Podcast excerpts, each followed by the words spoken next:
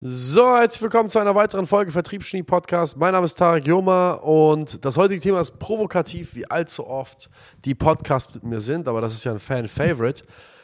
Das Thema ist, du wurdest darauf programmiert, nutzlos zu sein und der große Mythos, Geld mache nicht glücklich. Geld macht nicht glücklich, hört man überall aus jedem Mund, seit eh und je, von Anfang an und meistens aus den Mündern von Menschen, die gar kein Geld haben. Das ist äh, das erste Konstrukt, wo ich mir immer die Frage gestellt habe, wenn Lehrer, durchschnittliche Angestellte, die Normalos Joe Schmoes halt, die morgens zur Arbeit gehen, abends wieder gehen, nachmittags ein Jahr, einmal im Jahr nach Malle fahren oder in die Türkei fliegen, einen Skoda Octavia RS fahren, in einem Reihenhaus leben, vielleicht in einem Einfamilienhaus. Wenn die sagen, Geld macht nicht glücklich, denke ich mir so, wie kannst du das sagen? Das, das, ist, das, ist, das ist absurd. Das ist ja so, als wenn ich sagen würde, einen 30 cm Penis zu haben, ist voll ungemütlich. Bro, ich habe keinen. Woher soll ich denn wissen, wie sich das anfühlt? Woher sollst du wissen, wie Geld haben sich anfühlt und kannst daraus eine Schlussfolgerung ziehen, dass Geld nicht glücklich macht? Das ist für mich das erste Absurdität. Aber Analysieren wir erstmal einfach mein erstes Statement. Du wurdest darauf konditioniert, ein Nichtsnutz zu sein. Seit Anbeginn der Zeit wird uns dauernd eingeredet, dass das Nonplusultra das absolute Oberziel, was ein Mensch anstreben kann, ein Arztgehalt ist. Das Arztgehalt, das große, große Arztgehalt wird immer seit A, seit in, in den Medien, von der Gesellschaft, in der Schule, ist das Nonplusultra wahrscheinlich den Zenit deines Erfolgs, den du er erreichen kannst, auch finanziell, ist ein Arztgehalt. Bruh, ein Arztgehalt sind 10.000 Euro. Sagen wir mal, er verdient 15.000 Euro. Wir leben in Deutschland. 15.000 Euro sehen auf Papier super aus, aber sie sind Schrott. Von 15.000 Euro kommen 7.500, 8.000 Euro an. Wir leben in der größten Steuerfalle der Welt. Wir haben, sie sind Steuerweltmeister. Was willst du mit 7.500 Euro anfangen in dieser Welt? Wir haben eine Hyperinflation. Ja, ja, die Zahlen suggerieren nicht, dass wir eine Hyperinflation haben. Die dunkle Ziffer ist aber tatsächlich momentan, dass wir uns in der Hyperinflation befinden. Wir sind weit über den propagierten 10%, die die Medien uns versuchen zu erzählen. Weit über. Das heißt, wie zum Fick, wenn man 7.500 Euro auskommt, rechnen wir es einfach mal runter. Man ist Arzt, ja, man arbeitet 70, 80 Stunden die Woche, man verkauft technisch gesehen seine Seele für seinen Job. Man hat keine Möglichkeit mehr mit seiner Familie Zeit zu verbringen, weil man den ganzen Tag nur bei der Arbeit ist. Okay. Der Verdienst dabei sind 15.000 Euro brutto, wenn es gut läuft. Das kommt raus bei 8.000 Euro netto. Kaufst dir ein Haus, musst du eine Rate abzahlen von ungefähr 2.500 bis 3.000 Euro.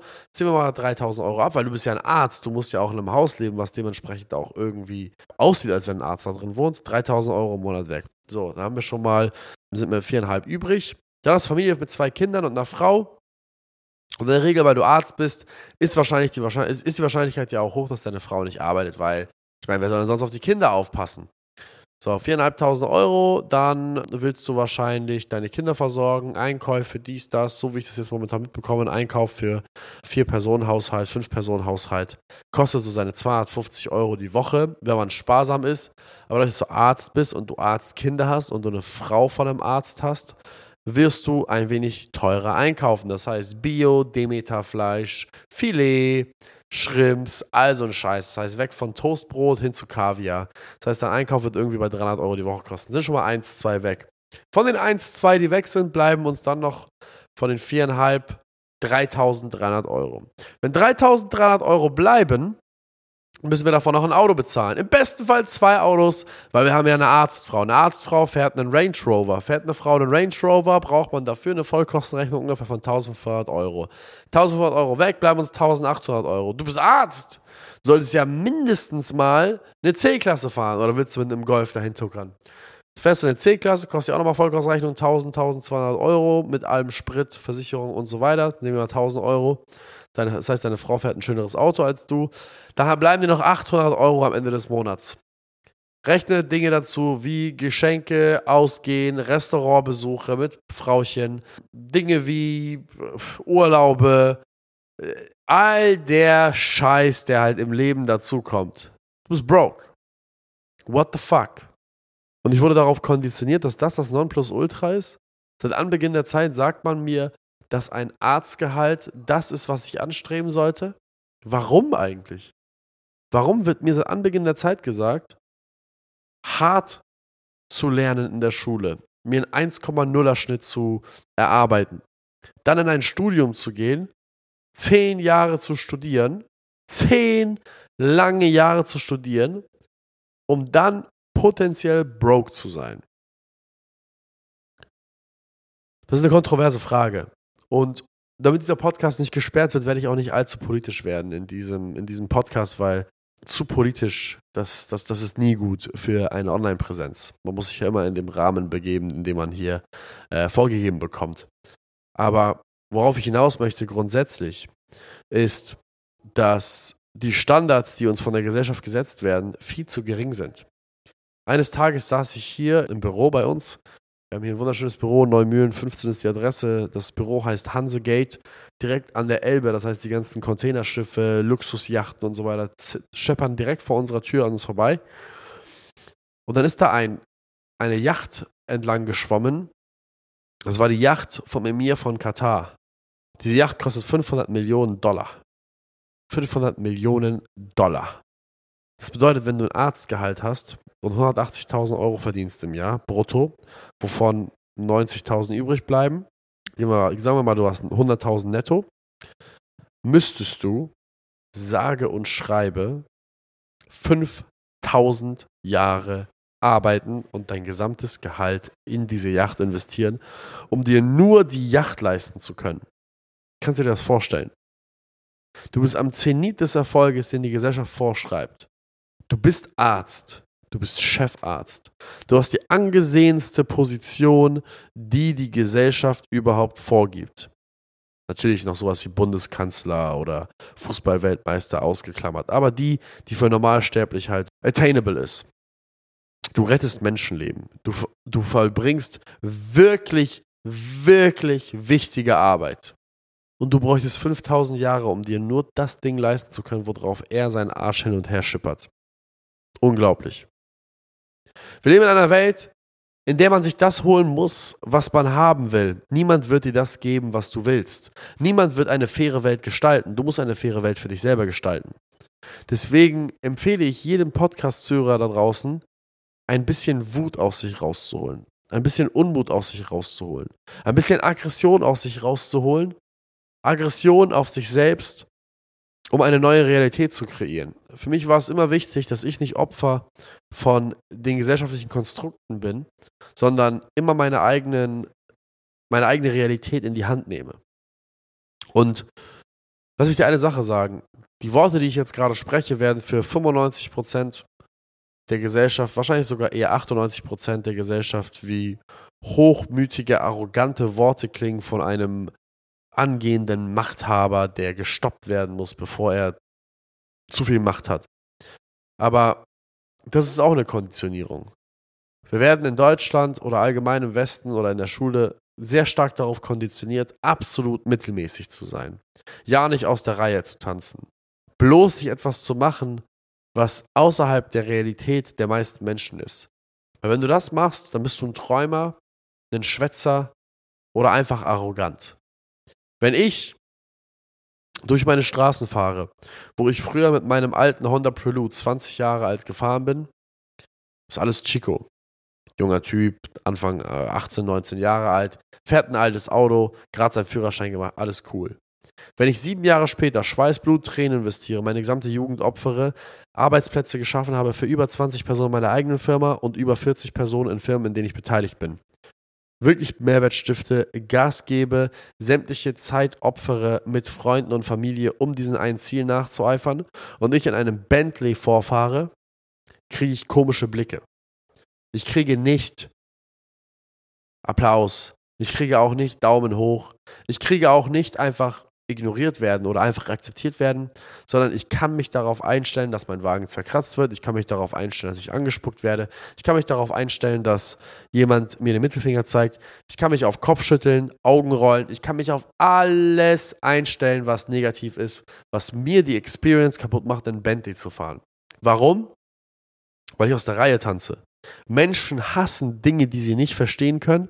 Und Menschen hassen, vor allem hier in Deutschland, hassen es, wenn jemand keine Konformität zeigt. Warum fährst du nicht auch einen Skoda? Warum fährst du nicht auch einen Golf? Warum wohnst du nicht auch in einem Reihenhaus? Warum musst du so eine teure Uhr tragen, die mein Jahresgehalt entspricht? Warum lebst du so einen hohen Lebensstandard? Warum bist du nicht so wie ich? Warum hast du die Eier, rauszugehen und etwas anderes aus dir zu machen? Irgendwas ist falsch mit dir.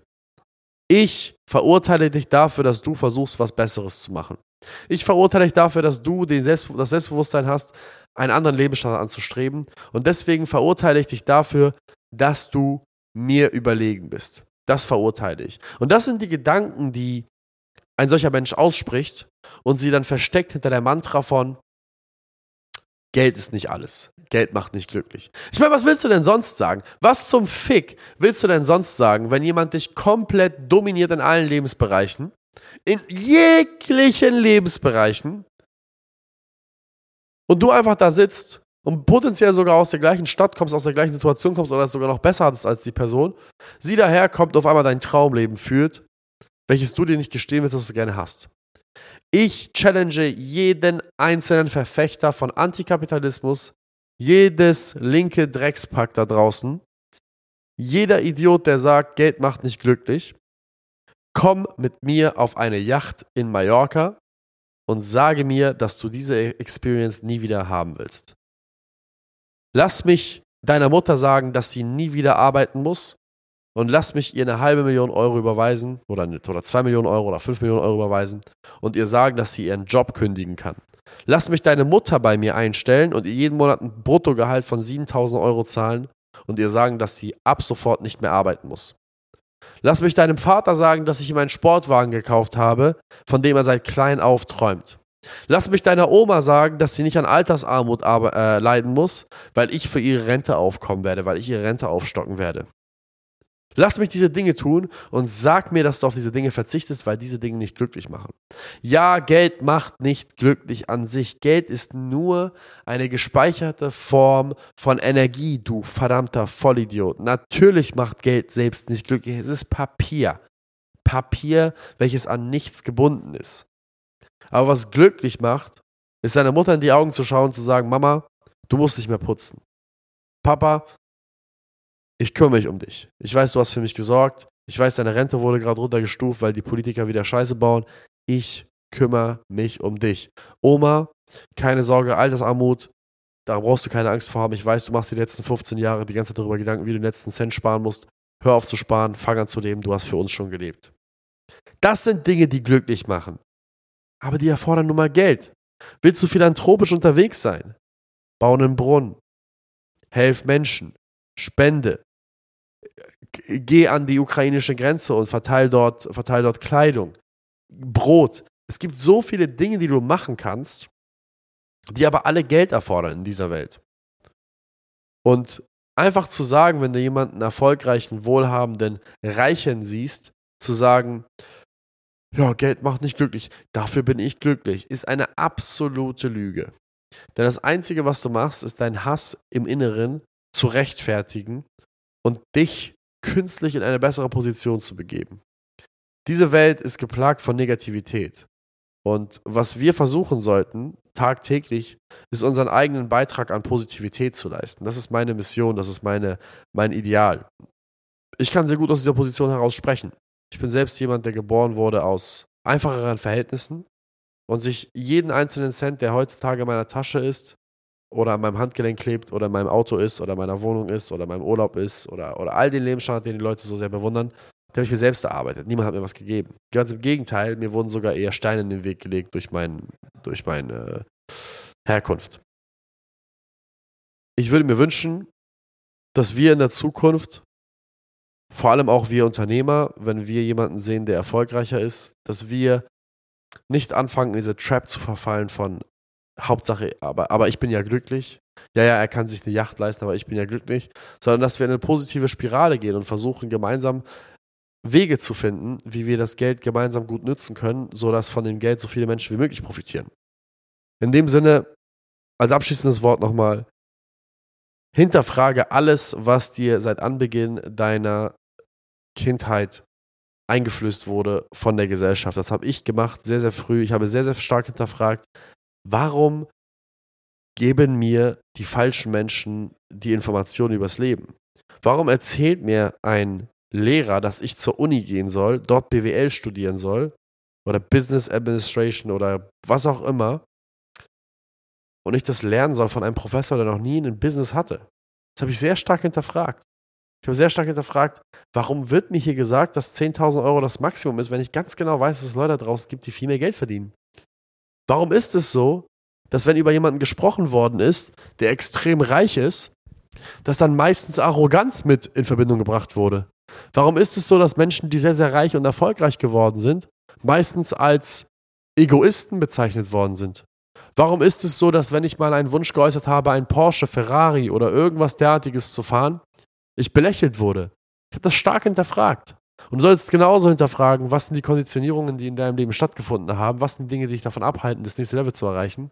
Und wo hältst du dich zurück in der Äußerung deiner Träume und dem Verfolgen deiner Träume, weil du Angst hast davor, belächelt zu werden, weil Augenrollen passiert oder weil andere Leute sagen, dass du dann verrückt geworden bist. Das sind Dinge, die du stark hinterfragen solltest.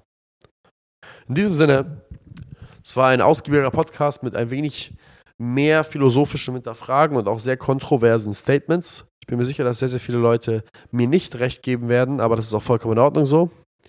Vielen Dank fürs Zuhören. Abonniert diesen Podcast. Und bis zum nächsten Mal. Ciao, ciao.